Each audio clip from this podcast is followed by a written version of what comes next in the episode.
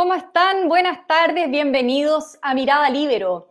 Las últimas semanas han estado marcadas por el debate en torno a la reforma de pensiones propuesta por el gobierno. Y si bien la Cámara de Diputados aprobó ayer la idea de legislar de manera que a partir de marzo se comience a discutir en el Senado, el debate no estuvo exento de polémicas. Ayer, la presidenta de Demócratas, la senadora Jimena Rincón, se convirtió en una de las protagonistas indirectas de la jornada, luego de que el presidente de Convergencia Social, Diego Ibáñez, arremetiera contra ella, incluso poniendo en riesgo la aprobación del proyecto.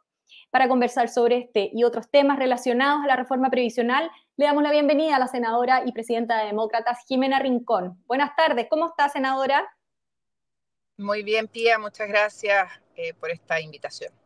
No, gracias a usted por haberse conectado. Partamos zanjando el tiro esta polémica en la que se vio envuelta quizás sorpresivamente y así después abordamos bien eh, lo que viene en la discusión previsional en el Senado. Ayer, como decíamos, el diputado Ibáñez arremetió directamente contra usted, aludiendo a su rol como exdirectora de una AFP. Más allá de poner en riesgo la negociación, al acuerdo que habían llegado ustedes con el gobierno, con demócratas, digamos, ¿qué reflejan para usted eh, esas declaraciones? ¿A qué las atribuye? Mira, yo creo que de verdad, eh, lamentablemente, eh, tonteras hemos visto muchas veces, pero la de ayer fue una de las más increíbles, eh, porque no solo se pudo haber puesto en riesgo la tramitación de este proyecto de ley, sino que además se hacen afirmaciones absolutamente infundadas. Nuestros diputados de demócratas no solo habían firmado un acuerdo con el gobierno para respaldar la idea de legislar, esto se había explicitado públicamente, sino que además habían eh, señalado más de una vez cuáles eran sus reparos y que tenían que ver con eh, la propuesta que como demócratas hicimos en agosto del año pasado al Ejecutivo.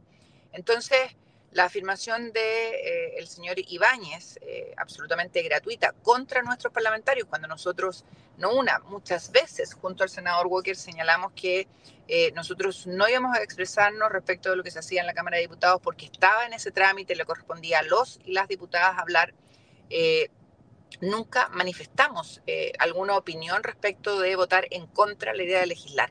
Entonces, eh, este señor, que es el presidente además del partido del presidente de la República, que dicen ser feministas, no solo tiene una acción artera, vil, que no corresponde, sino que además absolutamente infundada y, insisto, pone en riesgo o puso en riesgo la posibilidad de eh, que esta reforma se eh, pasara al segundo trámite que es en el Senado y es donde vamos a verla eh, prontamente. Ahora, su partido decidió cortar relaciones con el gobierno. ustedes piden disculpas públicas. ¿Ha habido algún contacto, ya sea por parte de Convergencia Social, por el diputado Ibáñez o del gobierno?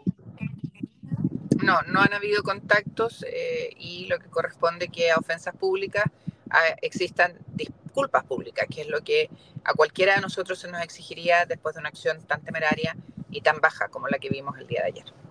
Y por último, eh, ¿de quién esperaría eh, usted que hubiera disculpas? Bueno, aquí corresponde de quien, la, de quien profirió, ¿no es cierto?, estos, estos insultos y yo creo que es él el que tiene que eh, dar las explicaciones del caso. Bueno, entrando, senadora, al detalle de la reforma previsional, los votos de demócratas fueron claves para aprobar la idea de legislar, pero esto no quiere decir que ustedes apoyen 100% la reforma del gobierno, porque entre otras cosas no están eh, de acuerdo con la distribución del 6% de cotización adicional. En el Senado, finalmente, donde eh, el gobierno va a tener que negociar realmente porque no tiene mayoría. ¿Cuál va a ser la postura de demócrata? Nosotros lo hemos señalado no una, sino que muchas veces nosotros creemos que es necesario avanzar en la reforma de pensiones, es necesario que nuestros adultos mayores tengan eh, certeza en este tema que es tan sensible, que eh, podamos eh, legislar para cumplir el objetivo de un sistema de pensiones que es dar pensiones ¿no cierto? adecuadas, dignas a nuestras y nuestros pensionados. Y en esa línea nosotros obviamente tenemos toda la disposición a aprobar la idea de legislar, pero tal como lo expresaron nuestros diputados, eh, el contenido del proyecto tiene que ser reconversado. Eh, cuando se señalaba que había un 3% de cotización para el ahorro de cada trabajador y un 3% de solidaridad, la verdad es que no era efectivo, porque de ese 3% que iba a las cuentas individuales hay un porcentaje que iba a solidaridad. Entonces, todas estas cosas es necesario que se conversen. que entendamos que en el mundo el nivel de cotización, países OECD, es mucho mayor que el 10%, eh, llega a ser incluso 19% en algunos países y que con un 13% no alcanza. Y que además eh, la fórmula que nosotros como partido político entregamos en agosto del año pasado, que era 4,2% de ese 6 a las cuentas de las y los trabajadores y 1,8% para financiar un seguro de longevidad, porque dentro de nuestra propuesta está cortar las tablas de mortalidad, vale decir, hacer una proyección de esperanza de vida a los 85 años, y aquel hombre o mujer que viva más de eso se financia su pensión con este seguro que es solidario y es universal. Eh, y por lo tanto, ese es un tema muy importante. Pero además está el tema de la industria, el tema de la fiscalización, el tema de los actores, el tema de quién administra. Para nosotros no es menor el tema de quién administra y no estamos dispuestos a entregar estos recursos al Estado. Eh, recordemos eh, lo que ha pasado en otros países, recordemos eh, lo que pasa en la administración que hace el Estado de Codelco. Ustedes conocen la cifra, no es un tema que nos haga sentirnos particularmente tranquilos y contentos, y por lo tanto el tema de la administración de los recursos, de tus recursos como cotizante, como ahorrante, es un tema que tiene que estar encima de la mesa. Por lo tanto, las líneas rojas para ustedes, eh, para demócratas, durante esta discusión serían eh, a dónde va esta cotización eh, adicional, además de quién administra ese fondo, digamos. ¿Hay alguna otra? Las, las, tablas de mortalidad que se acorten, el tema del seguro de longevidad, el tema de las responsabilidades en la administración de los recursos, el tema de las comisiones, eh, o sea, mira, la lista es más o menos extensa y no se reduce al tema de eh, el porcentaje que va o no va a la cuenta individual. Perfecto. Por lo tanto, eh, ¿usted cree, y, acotando ese punto en particular, que en el fondo es el que ha captado la atención de alguna manera, ¿usted cree que el gobierno va a intentar reponer esos tres puntos a reparto o cree usted que ya, a ver, tomó, tomó el punto y, puede haber una, una, propuesta nueva en ese sentido. Yo creo que es importante que el gobierno entienda que no están los votos para la fórmula que la Cámara, la propia Cámara de Diputados no respaldó y que por lo tanto tiene que sentarse a conversar con todos y todas para construir una buena propuesta que concite el respaldo de los parlamentarios que finalmente representamos a la ciudadanía. Ahora, ustedes como partido eh, tuvieron un rol muy protagónico eh, en esto. Eh, ¿Cómo esperan capitalizarlo, sobre todo pensando en que vienen elecciones municipales este año? Mira, yo creo que lo más importante es que la ciudadanía entienda que para nosotros lo más importante es hacer buenas legislaciones que repercutan positivamente en ellas y en ellos. Y por lo tanto, si nos ven como un grupo político, un partido político que va a representar los intereses de la ciudadanía, que no está dispuesto a transar por un cupo más o un cupo menos, sino que tiene en mente el sentido común, el centro al, país, eh, yo creo que vamos a capitalizar con un respaldo de la ciudadanía y eso obviamente es algo que nos interesa como fuerza política eh, recoger. Ahora, pero relacionado con, esto mismo, eh, ayer la secretaria general de la UDI, María José Hoffman, puso en duda las posibles alianzas electorales por el apoyo que dio Demócratas a la idea de legislar la reforma previsional. ¿Qué, le parece? O sea, ¿cómo se ve eso a futuro? Mira, eh, la, secretaria general de, la UDI, eh, María José Hoffman, habló conmigo ayer me dijo que no es lo que ella eh, había dicho en la entrevista, se había referido a buenos términos a demócratas, a mí en particular, eh, y dimos por superado el tema, pero insisto, aquí lo importante es que en las legislaciones se legisle pensando en la ciudadanía y no en un cupo más o un cupo menos, en una posible y eventual eh, alianza electoral. Yo creo que aquí hay que ser capaces de distinguir las cosas, al menos nosotros en eso no nos vamos a perder.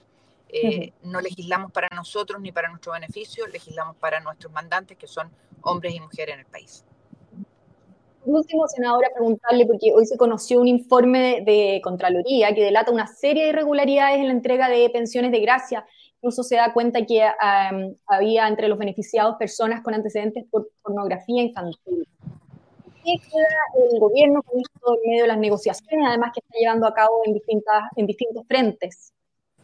Yo no sé si tú te acuerdas cuando nosotros con eh, mi colega Matías Walker eh, y con todo el respaldo de nuestros parlamentarios, los diputados, Eh, y yo quiero de verdad agradecer el trabajo de ellos. Ayer fue notable de, la diputada Joana Pérez, jefa de bancada de demócratas, de Miguel Ángel Calisto, que lleva el tema de pensiones, de cada uno de los hombres y mujeres que son parte de demócratas, cuando nosotros presentamos un requerimiento al Tribunal Constitucional por los indultos del presidente, no sé si te acuerdas, sí. nosotros señalamos que no se había dado cumplimiento a las exigencias constitucionales para conceder indultos, que eh, no se había eh, revisado los expedientes de los indultados y por lo tanto no se habían cumplido con los parámetros mínimos que se tenían que tener encima de la mesa. Bueno, este fallo o esta resolución de la Contraloría que tiene que ver con pensiones, de gracia a eh, un número importante de, hombres y mujeres, ratifican que aquí los antecedentes parece que poco importaron, porque se les dio pensión de gracia a,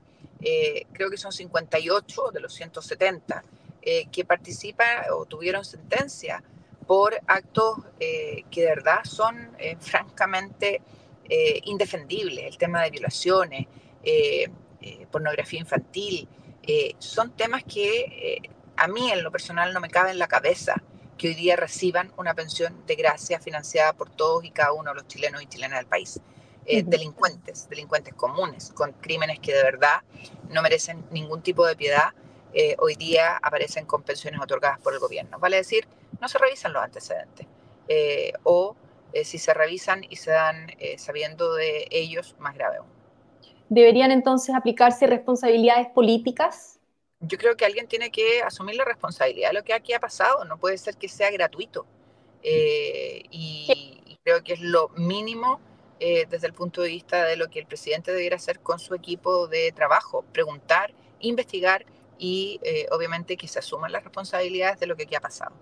¿Pero quién? ¿Hay algún algo que usted, el fondo, una no Imagínate, no puedo yo anticiparlo, creo que es parte de lo que el presidente tendrá que ver con su equipo de trabajo, porque lo mínimo que corresponde es que alguien asuma eh, la responsabilidad frente a este hecho que hoy día es de público conocimiento por todas y todos en el país.